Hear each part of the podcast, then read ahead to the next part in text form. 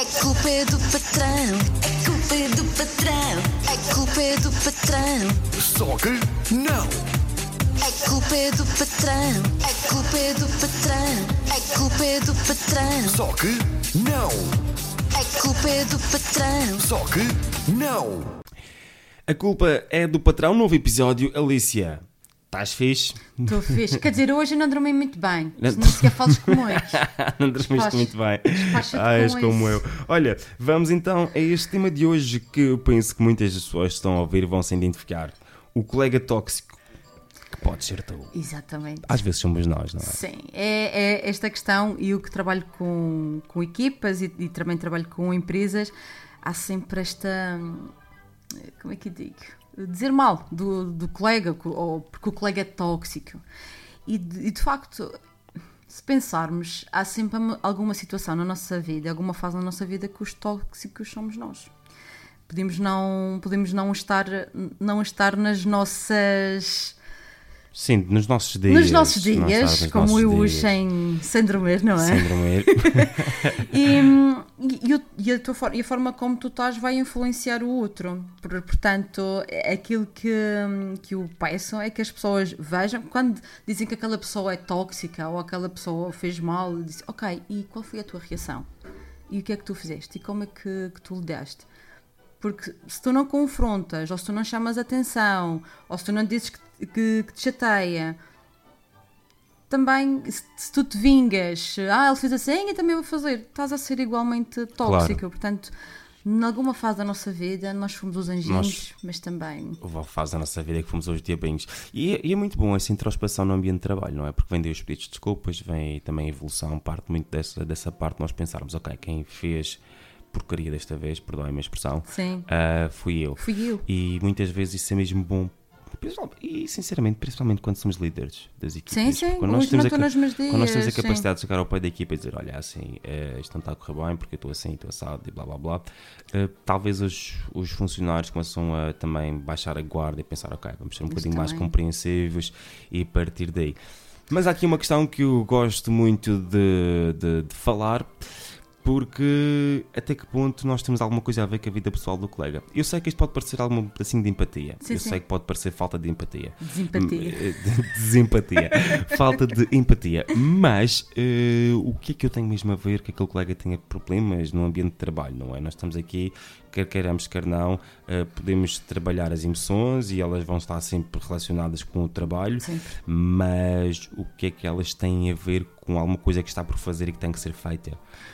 Se- tu percebes estás- onde é que eu quero o chegar? que tu queres dizer é tu tens um, um colega, não és tu que és o tóxico, é o outro que é tóxico, é esse que está numa situação Não, eu má. posso, eu posso ser o tóxico até, Uhum. mas será que torna-me tóxico pensar não tem nada a ver com os teus problemas pessoais, o trabalho tem que ser feito?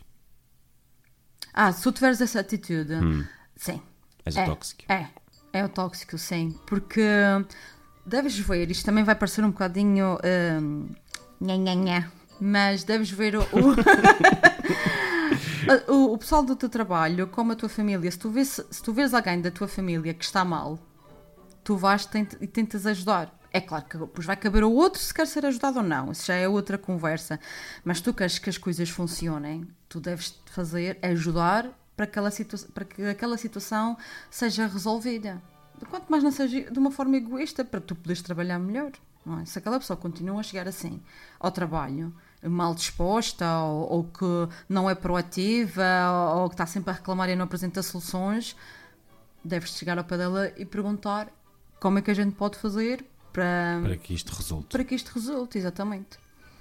Pá, isso é muito interessante nós falarmos dessa perspectiva. E agora, Sim. falando da perspectiva do patrão que paga. Pô, é, a questão do patrão, nós temos muita ideia, e o próprio patrão e o líder, hum, que tem que aguentar tudo. Eu não tenho que aguentar tudo. Foi o que tu disseste, nós mostrarmos também a nossa vulnerabilidade.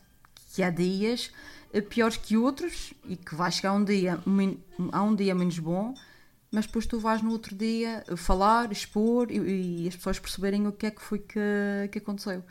A Diana, que quem trabalha comigo, ela tem uma, uma teoria que ainda não está bem eh, estudada. Portanto, ela diz que há um dia na semana está impossível de falar comigo.